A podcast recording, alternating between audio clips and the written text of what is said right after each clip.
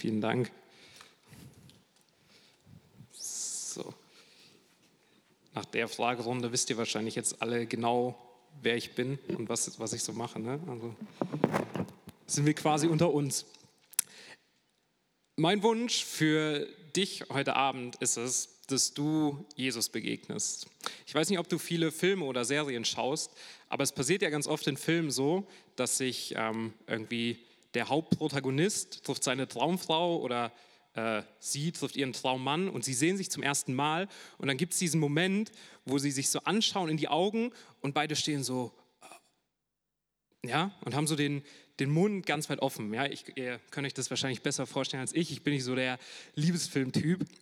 Und mein Wunsch ist es für dich, dass du aus diesem Abend rausgehst und den Mund genauso offen hast. Nicht, weil du deinen Traumpartner gefunden hast, das kann dir vielleicht auch passieren, sondern weil du Jesus begegnet hast. Denn ich bin fest davon überzeugt, dass wenn wir Jesus begegnen, dass es einen riesen Unterschied macht in unserem Leben und dass wenn wir Jesus begegnen, dass unser Mund offen stehen bleibt. Und das ist mein Wunsch für dich heute Abend. Ganz am Anfang habe ich eine Frage an dich. Ja? Wenn du mal so zurück überlegst, wir hatten ja jetzt gerade Weihnachten, da hast du wahrscheinlich Dinge gekauft, Geschenke für dich selbst oder für andere. Und wenn du überlegst, bei den letzten drei Dingen, die du gekauft hast, warum hast du sie gekauft? Ja? Ich glaube, es gibt so ganz unterschiedliche Käufertypen und es gibt diesen einen Käufertypen, der kauft Dinge vor allem, weil sie gut beworben sind. Ja, also das ist auch gar nicht schlimm, das ist ganz normal. Also ich bin es, glaube ich, nicht so extrem, aber auch manchmal ein bisschen.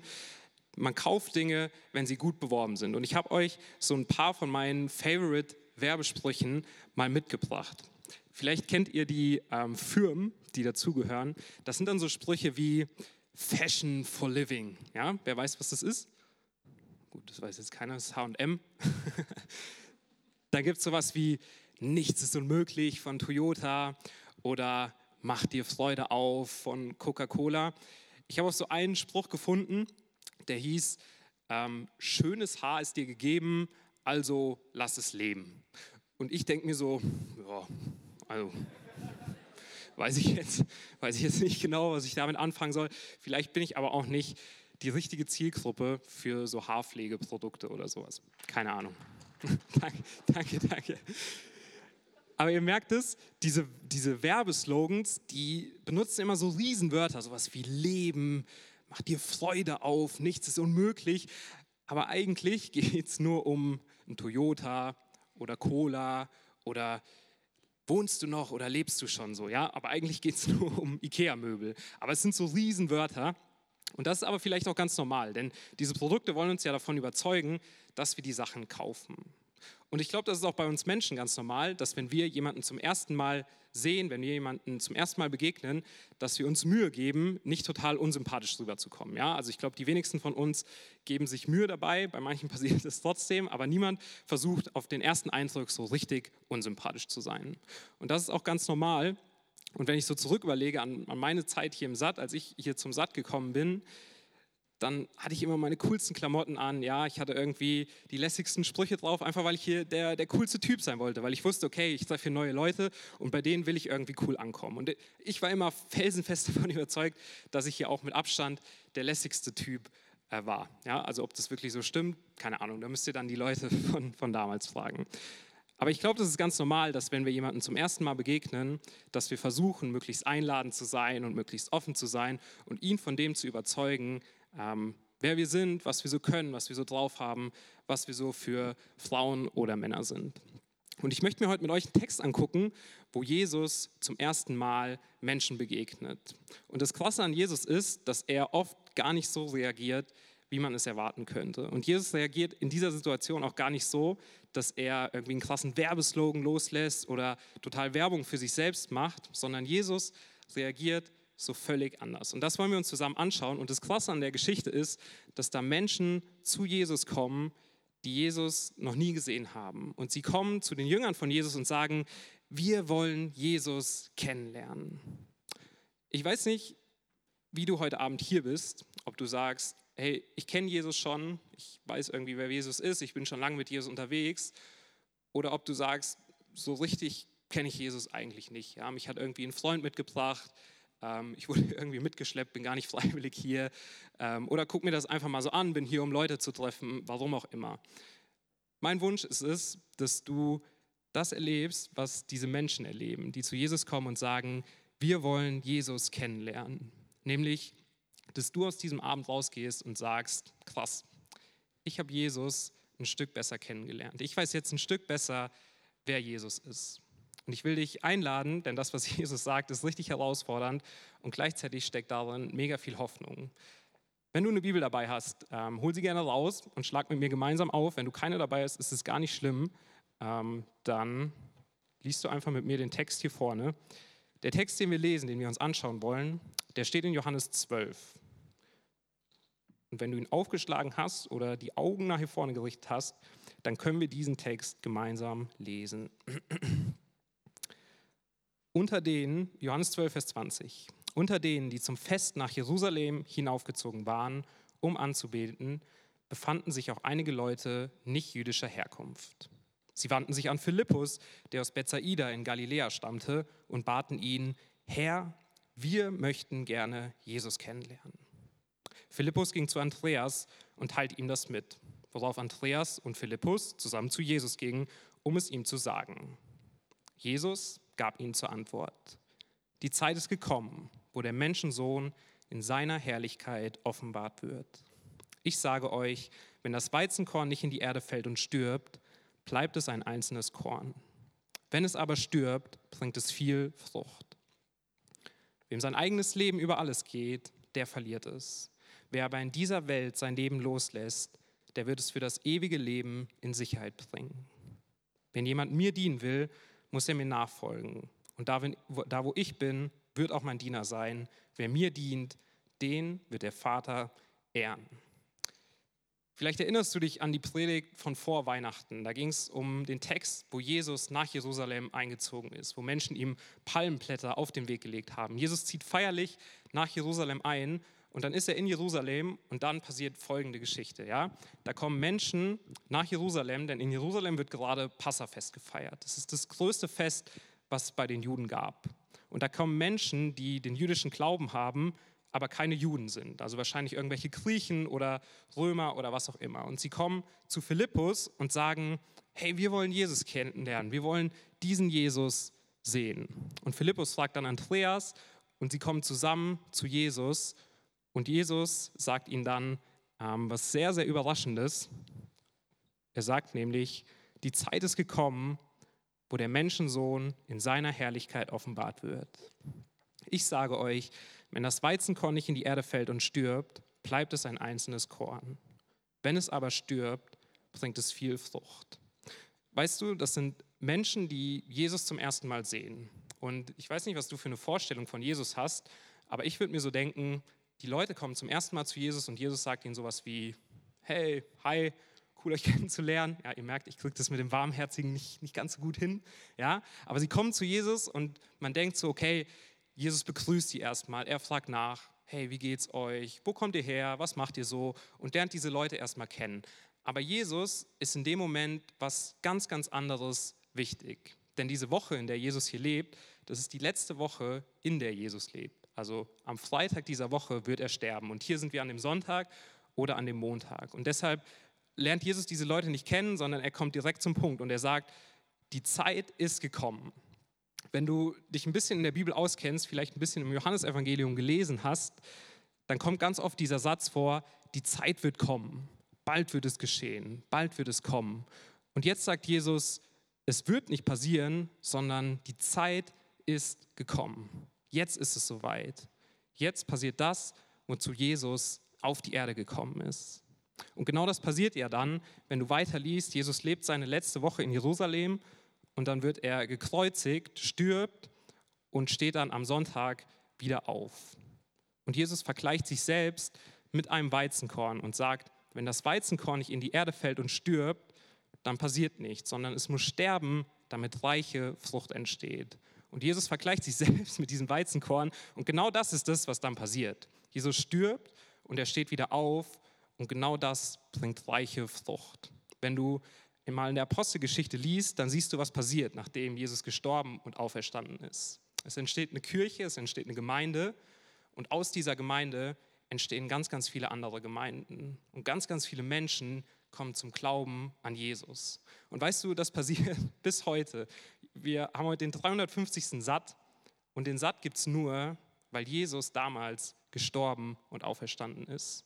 Wenn du in einer Gemeinde bist, dann gibt es deine Gemeinde nur, weil Jesus damals gestorben und auferstanden ist. Wenn du in irgendeinem christlichen Verein oder ähm, in einer Jungschau oder sowas bist, dann gibt es es nur, weil Jesus gestorben und auferstanden ist. Das alles hier, der Saat, die Gemeinde, das gibt es nur, weil Jesus gestorben und auferstanden ist. Und das ist das Prinzip, was Jesus hier erklären will. Er sagt, es muss, muss etwas sterben, damit daraus was Neues, was Gutes, was Besseres entstehen kann. Und genau das passiert bei Jesus. Und vielleicht kennst du das ein bisschen, wenn du häufig in der Natur unterwegs bist. Ja? Im, Im Herbst passiert es oft, dass Blätter runterfallen, ähm, dass etwas stirbt und dann im Frühling, wir kommen jetzt bald wieder in den Frühling, dann geht irgendwie Neues auf, dann wachsen neue Pflanzen, dann wachsen neue Blumen, ähm, die Bäume kriegen wieder Blätter und aus dem, was gestorben ist, entsteht was Neues, was richtig Schönes und was Gutes. Und das ist das, was Jesus von sich selbst sagt, was an sich ja schon krass genug ist, aber er bleibt da nicht stehen, sondern er spricht dann weiter äh, und sagt in Vers 25, wem sein eigenes Leben über alles geht, der verliert es. Wer aber in dieser Welt sein Leben loslässt, der wird es für das ewige Leben in Sicherheit bringen. Wenn jemand mir dienen will, muss er mir nachfolgen. Und da, wo ich bin, wird auch mein Diener sein. Wer mir dient, den wird der Vater ehren. Jesus sagt, da wo ich bin, da wird auch mein Diener sein. Das heißt, wenn du mit Jesus leben willst, wenn du Jesus nachfolgen willst, dann gilt dieses Prinzip, was Jesus vorher über sich selbst sagt, auch für seine Nachfolger. Dann gilt es auch für Leute, die Christen sein wollen, die als Christen leben wollen. Dann heißt es, ich muss mein Leben loslassen, um was Neues zu bekommen. Bei mir muss etwas sterben, damit Neues daraus entstehen kann. Jesus sagt, das Schicksal, was ich, was, was mir passiert, dass etwas stirbt, damit daraus Frucht entstehen kann, das muss auch im Leben von meinen Jüngern passieren. Denn da, wo ich bin, da werden auch meine Nachfolger sein. Und ich finde es total krass, denn Jesus sagt nicht äh, irgendwie so mega theoretische Sachen über Nachfolge, sondern er will, dass Nachfolge, das Christsein, was ganz, ganz Konkretes wird, was ganz, ganz Konkretes im Leben dieser Griechen, die ihn da hören, aber auch in deinem Leben heute, in unserem Leben heute als Christen. Er sagt, ihr müsst euer Leben loslassen, damit daraus was Neues entstehen kann. Bei euch muss etwas sterben, damit da was Neues daraus wachsen kann. Vielleicht kennen manche von euch Hans-Peter Reuer. Ähm, der hat es sehr, sehr cool ausgedrückt. Der hat da sogar ein Buch äh, geschrieben, was genauso heißt. Der hat gesagt, du musst sterben, bevor du lebst, damit du lebst, bevor du stirbst. Du musst sterben, bevor du lebst, damit du lebst, bevor du stirbst. Jesus sagt, damit du wirklich Leben hast, das, was ich dir schenken will, ewiges Leben, gutes Leben, Leben in Fülle, ein Leben, was, was reich ist an, an Liebe, an, an Frieden, an Freiheit, dass du das wirklich erlebst, dafür muss man sterben in deinem Leben. Du musst sterben, bevor du lebst, damit du dann lebst, bevor du wirklich stirbst. Und das sagt Jesus diesen Griechen, die ihn zum ersten Mal sehen. Das ist nicht irgendwie ein netter Werbeslogan, sondern Jesus Werbeslogan ist, ich werde sterben, mein Leben, ich lasse mein Leben los und in eurem Leben soll genau das Gleiche passieren. Und ich finde es total krass und mich fordert das mega heraus und gleichzeitig checke ich das gar nicht so richtig. Ja? Also das hört sich irgendwie mega philosophisch an und ich denke mir auch, ja, also klingt auch erstmal ganz gut, aber was hat es eigentlich mit mir zu tun? Also was hat es eigentlich konkret mit meinem Leben zu tun? Was hat es eigentlich konkret mit deinem Leben zu tun? Die Geschichte steht im Johannesevangelium und Johannes erzählt uns diese Geschichte und er benutzt für Leben das Wort Psyche. Vielleicht kennst du das Wort aus so Wörtern wie Psychologie oder sowas. Und dieses Wort bedeutet im Griechischen so viel wie Identität, Persönlichkeit. Das ist das, was du bist, das, das was dich ausmacht, ähm, das bist du, ja? Und jetzt pass bitte auf, denn Jesus sagt nicht, hey, du sollst aufhören, du zu sein. Das wäre eher sowas wie der, der Buddhismus oder der Hinduismus sagt, sondern Jesus sagt, ich will, dass du die Kontrolle darüber abgibst, wer du bist, was du tust, was du machst. Jesus nachzufolgen heißt, ich gebe Kontrolle ab. Jesus nachzufolgen heißt Kontrollverlust. Jesus nachzufolgen heißt, nicht mehr ich bin der Chef, sondern Jesus ist es. Und weißt du, Jesus will nicht irgendwie ein Vorbild für dein Leben sein oder so ein Ratgeber, so, okay, ich habe irgendwie sieben Paar Schuhe und jetzt überlege ich mir, was das achte Paar ist. Jesus sagt mir mal schwarze oder weiße Schuhe so. Jesus will nicht ein Ratgeber sein, sondern Jesus will der Mittelpunkt sein. Jesus will der sein, der die Kontrolle in deinem Leben hat, der das Zentrum in deinem Leben ist. Das heißt nachfolgen, das heißt Christ sein. Ich gebe die Kontrolle ab und Jesus hat die Kontrolle. Ich lasse mein Leben los, damit Neues daraus entstehen kann. Und auch da denke ich mir so, ja, das hört sich eigentlich ganz gut an, aber so konkret ist es dann irgendwie doch nicht. Was heißt das eigentlich? Und dann ist doch irgendwie die Frage, wenn Jesus sagt, wir sollen die Kontrolle abgeben, was hat eigentlich die Kontrolle in meinem Leben? Was hat eigentlich die Kontrolle in deinem Leben? Wer bestimmt in deinem Leben eigentlich, was du tust, was du machst, wie du deine Zeit verbringst, wie du dein Geld ähm, verwendest, wie du deine Zeit füllst, was du in deinem Leben machst, wer du bist, was du machst. Wer, wer bestimmt es? Wer kontrolliert das? Und ich habe so ein bisschen drüber nachgedacht und ich habe euch was mitgebracht, um das ähm, ein bisschen anschaulicher zu machen. Und zwar hier ähm, ein Thron. Ja? Also es soll ein Thron sein, sieht aus wie ein Stuhl, es ist auch ein Stuhl, aber es soll ein Thron sein. Und dieser Thron, das ist nicht einfach nur irgendein Thron, sondern ein Thron steht ja immer für einen König, für jemanden, der herrscht, der die Kontrolle hat, der bestimmen darf, was passiert, wie es passiert. Ähm, und dieser Thron hier, der steht nicht für irgendeinen Thron, sondern der steht für den Thron in deinem Leben. Der steht für den Thron in deinem Herzen. Das hier ist das Zentrum in deinem Leben. Das, was die Kontrolle hat, das, was bestimmt, was du tust, was du machst, mit wem du deine Zeit verbringst ähm, und was du mit deinen Ressourcen machst. Und dann ist doch die Frage, hey, wer sitzt eigentlich auf diesem Thron? Ich habe mir so ein bisschen überlegt, was könnte das sein, was hier auf diesem Thron sitzt. Und ich habe so gedacht, die erste Sache, die hier sitzen könnte, das bin ich. Ja? Ich bestimme, was mit meinem Leben passiert. Ich bin der Chef in meinem Leben. Ja? Ich verbringe meine Zeit mit wem ich will. Ich mache aus meinem Leben, was ich will. Ähm, ich überlege selbst, was ich nach der Schule machen will, was ich für eine Ausbildung, was ich für ein Studium machen will. Irgendwie, ich gucke, mit welchen Leuten ich befreundet sein will. Und wenn Leute in meinem Leben sind, die mich nerven, dann ähm, suche ich mir halt andere Leute, mit denen ich gerne abhänge. Ich bin der Chef in meinem Leben.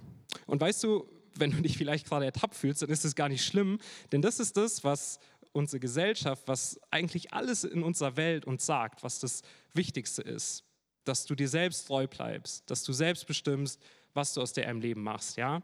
Lass die anderen sich verändern, aber wichtig ist, dass du so bleibst, wie du bist. Sei so, wie du bist, bleib so, wie du bist, sei dir selbst treu. Das Wichtigste ist, dass du selbst glücklich bist. Wie sieht es aus in deinem Leben? Sitzt da vielleicht du selbst auf dem Thron? Bist du der, selbst der, der bestimmt, ähm, was in deinem Leben passiert? Und weißt du, wenn es dir vielleicht so geht, dann gibt es trotzdem Momente, wo du vielleicht keine Kontrolle erlebst. Vielleicht, wenn Corona da ist und du plötzlich merkst, krass, nicht mehr ich selbst bestimme über mein Leben, sondern da bestimmen irgendwie ganz viele andere Leute drüber. Ich habe gar nicht mehr die Wahl, wo ich hingehe und was ich mache. Oder du merkst, krass, Leuten, die ich gerne habe, Leuten um mich herum, denen geht es auf einmal schlecht. Die erleben auf einmal Leid. Und ich habe gar nicht die Kontrolle darüber, wie es mit ihnen weitergeht, ob sie noch weiterleben, ob sie wieder gesund werden. Ich habe gar nicht die Kontrolle darüber, was eigentlich passiert. Und trotzdem hältst du dich dann fest, ich will bestimmen, was in meinem Leben passiert. Eine andere Sache, die auf diesem Thron sitzen kann, das sind vielleicht andere Menschen. Ja?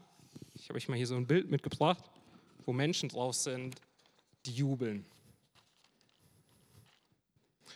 Vielleicht lebst du von den Erwartungen von anderen Menschen. Vielleicht tust du in deinem Leben ganz, ganz viel dafür, dass die Menschen sagen, wie hübsch du bist, wie schön du bist, was für ein lässiger Typ du bist, wie lustig du bist, ähm, wie, wie schlau du bist und du lebst, dass die Menschen das sagen, dass die Menschen Anerkennung geben, dass die Menschen Lob geben, dass Menschen dir was geben, was du suchst. Vielleicht lebst du von den Erwartungen, die deine Eltern an dich haben oder deine Gemeinde an dich hat und du tust alles, damit dir diese Leute sagen, das hast du gut gemacht, du bist gut, du hast es drauf. Oder du bist irgendwie auf Social Media unterwegs und du stellst irgendwie viel nach außen dar, was im Inneren gar nicht so aussieht, einfach damit dir Leute Likes geben, damit dir Leute sagen, nice, cooler Urlaub, cooles Bild, hast du gut gemacht. Und gleichzeitig erlebst du Momente, in denen du alleine bist, einfach weil du dich alleine fühlst. Du erlebst Momente, in denen du alleine bist und dich keiner irgendwie liebt oder du dich nicht geliebt fühlst.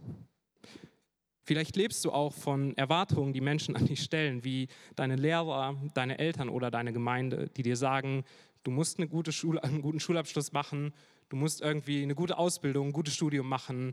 Ähm, dein Sportverein, der dir sagt, hey, du musst was leisten, du musst was bringen. Und du lebst von dieser Leistung und du tust und du tust und du tust und läufst und läufst und läufst und du gibst alles, dass Menschen mit dir zufrieden sind, dass du nicht aneckst, äh, dass du okay bist und dass dich irgendwie niemand abweist.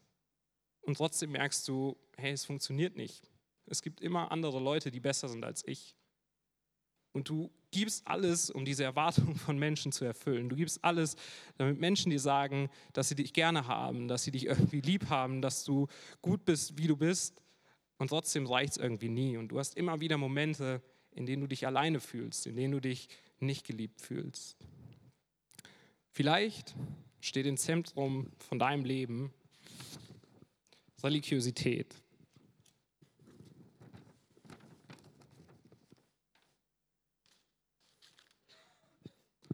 Ja, du bist vielleicht schon lange Teil von einer christlichen Gemeinde, du bist irgendwie schon lange mit Jesus unterwegs, du weißt genau, was du sagen musst, damit Leute dir sagen, das hast du gut gemacht. Du weißt genau, dass es eigentlich richtig wäre, viel Bibel zu lesen, viel zu beten, irgendwie fromme Sachen zu machen. Du weißt genau, dass es richtig wäre, in der Gemeinde mitzuarbeiten und sich da irgendwie zu engagieren.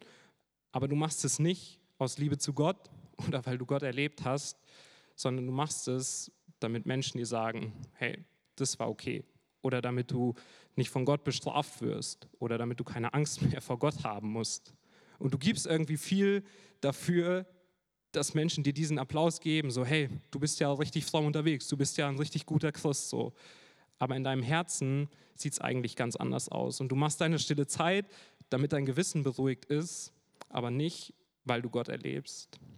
Und weißt du, es ist ganz wichtig, diese Sachen, die sind nicht an sich schlecht. Es ist nicht schlecht, dass du für dich selbst Verantwortung übernimmst. Es ist nicht schlecht, beliebt zu sein oder sein Bestes zu geben in dem, was man tut. Es ist nicht schlecht, Bibel zu lesen, in die Gemeinde zu gehen, äh, stille Zeit zu machen. Das ist nicht schlecht, ganz im Gegenteil. Aber wenn das die Dinge sind in deinem Leben, die dich kontrollieren, die dich bestimmen, dann wird ein Leben auf Dauer nicht gelingen. Und Jesus sagt genau zu diesen Dingen, das musst du loslassen, damit Neues daraus entstehen kann wenn du dein Leben daran hängst, dann wird es auf Dauer nicht gelingen. Die Frage ist also, was heißt es dann, mein Leben loszulassen? Was heißt es dann, wenn diese Dinge nicht im Zentrum stehen sollen? Was soll dann da sein? Und ich glaube, die richtige Antwort ist, die richtige Person auf dem Thron zu haben.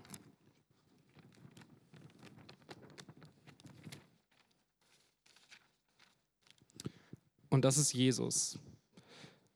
Weißt du, Jesus, ich habe das eben gesagt, Jesus will nicht ein Vorbild in deinem Leben sein. Jesus will nicht ein guter Ratgeber sein, sondern Jesus will auf dem Thron in deinem Herzen sitzen. Jesus will im Zentrum von deinem Leben leben. Jesus will, dass alles, was du tust, das, was du machst, dass es sich an ihm ausrichtet. Und ganz ehrlich, ich höre das und ich denke mir, ja, das hört sich gut an und ich will das auch so versuchen und trotzdem gelingt mir das oft nicht. Und dann versuche ich irgendwie doch wieder ganz schnell ganz fromm zu sein, damit ich dann doch irgendwie Jesus da habe.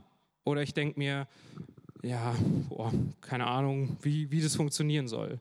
Und dann ist die Frage, hey, wieso? Wieso sollte Jesus eigentlich da sitzen?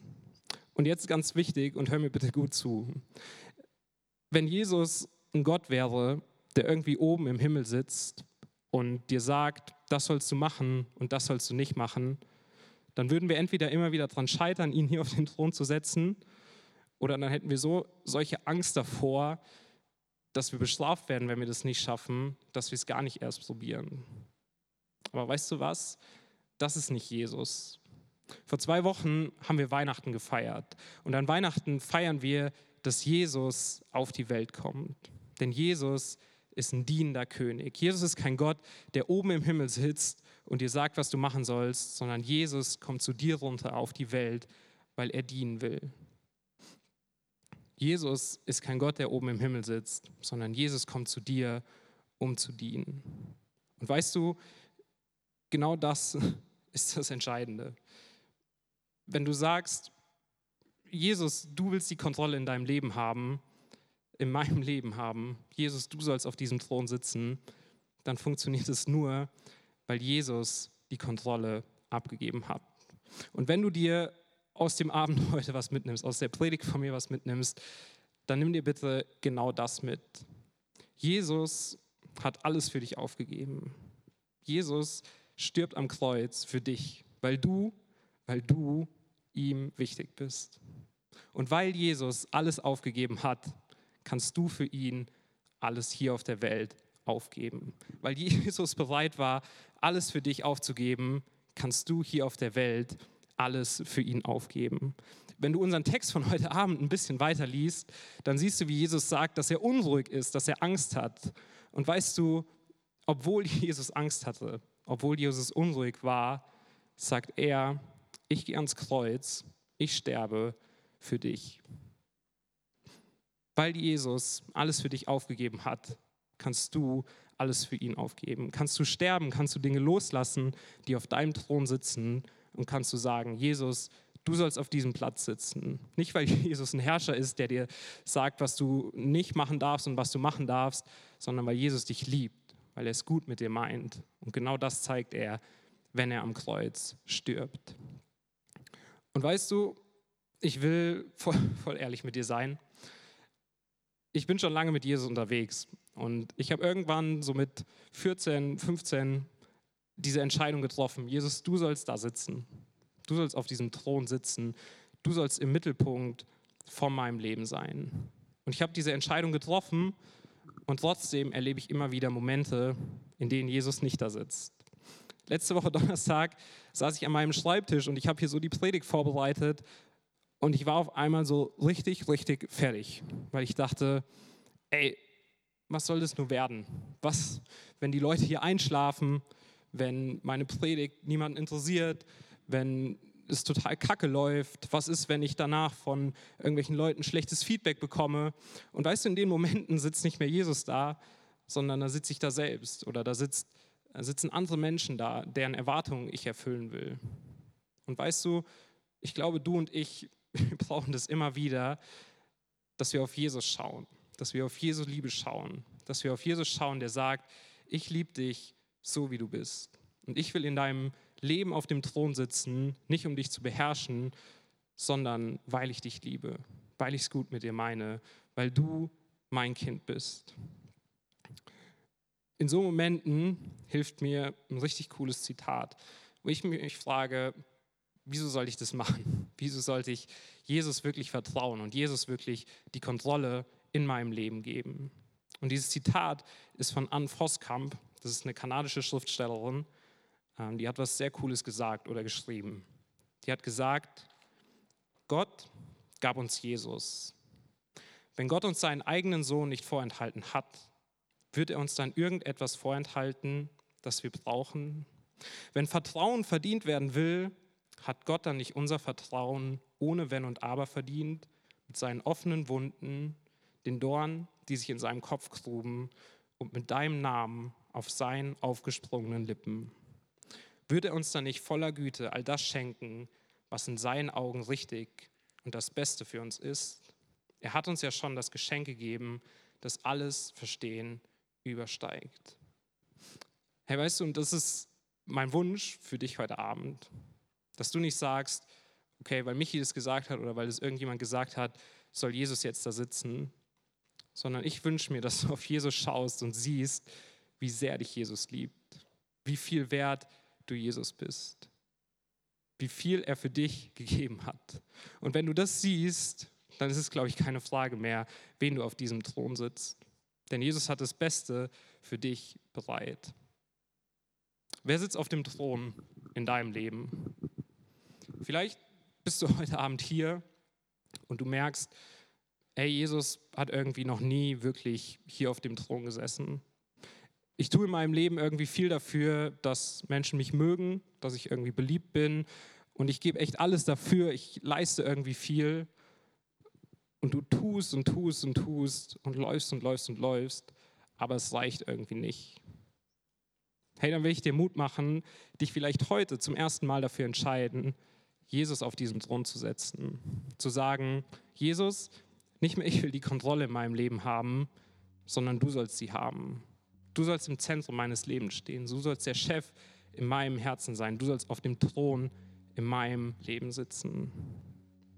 Vielleicht bist du schon mega, mega lange mit Jesus unterwegs und du merkst immer wieder, dass andere Dinge diesen Platz einnehmen. Dann will ich dir Mut machen, vielleicht heute am Anfang vom neuen Jahr Jesus auf diesen Thron zu setzen. Vielleicht ganz von neuem zu sagen, Jesus, andere Dinge haben sich dahingesetzt. Erwartungen, die Menschen an mich haben, irgendwie meine Religiosität oder was auch immer hat sich an diesen Platz gesetzt und das bestimmt mich und das kontrolliert mich, aber du sollst diesen Platz einnehmen. Und dann ist es vielleicht für dich heute Abend dran, Dinge loszulassen. Vielleicht heißt das für dich, dass du dir im neuen Jahr vornimmst, nicht mehr selbst darüber zu bestimmen, mit welchen Menschen du Zeit verbringst. Vielleicht heißt es für dich, morgen in der Pause mal Jesus danach zu fragen, Herr Jesus, mit wem soll ich eigentlich gerade abhängen? Soll ich wieder mit meinen coolen Freunden abhängen oder soll ich mich mal zu dem Kollegen setzen, mit dem sonst niemand Zeit verbringen will?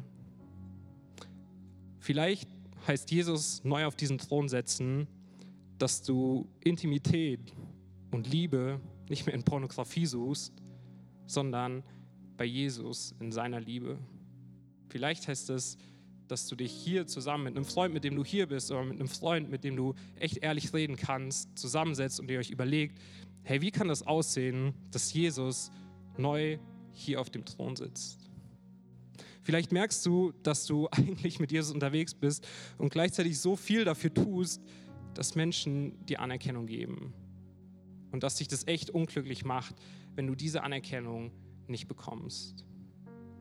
Vielleicht ist es dann für dich dran zu sagen, okay, ich mache einfach mal mein Handy aus für zwei Stunden am Tag und nehme mir Zeit, um mit Jesus spazieren zu gehen, um in der Bibel zu lesen. Nicht, weil du es musst, sondern weil Jesus dir seine Liebe schenken will. Weil Jesus sagt, Herr, wenn du das loslässt, woran du deine Identität klammerst, dann will ich das neu füllen, wenn ich im Zentrum sitzen darf. Nutz gerne die Zeit, gleich wenn wir weiter singen, um darüber nachzudenken, wer auf dem Thron in deinem Leben sitzt. Nutz diese Zeit und sag Jesus, Jesus, ich will, dass du da sitzt. Ich will, dass du auf dem Thron in meinem Leben sitzt. Und dann bleib damit nicht alleine, ja? Sprich damit mit deinen Freunden, mit denen du hier bist, mit jemandem aus dem äh, Connect-Team. Bleib damit nicht alleine, sondern teilt es miteinander. Ganz am Ende will ich euch ähm, einen Abschnitt aus einem meiner Lieblingsbücher vorlesen. Ein Abschnitt, ein Zitat, das in meinem Zimmer über meinem Schreibtisch hängt. Und das ist ein Zitat aus Narnia. Und vielleicht kennst du die Geschichte von Narnia. Ähm, das ist ein Königreich, in dem es den König gibt. Es ist ein Löwe, der heißt Aslan. Und die Hauptfiguren, das sind vier Geschwister, ja? Peter, Susan, Edmund und Lucy. Und sie kennen diesen Löwen nicht, sie kennen Aslan nicht. Und sie kommen in dieses Königreich und treffen eine Biberfamilie und sind dann bei diesen Bibern zu Gast. Und dann passiert Folgendes. Dann sagt der eine Biber, Aslan ist ein Löwe, der Löwe, der große Löwe. Oh, sagte Susan, ich dachte, er wäre ein Mensch. Ist es denn sicher bei ihm? Vor Löwen habe ich Angst. Sicher?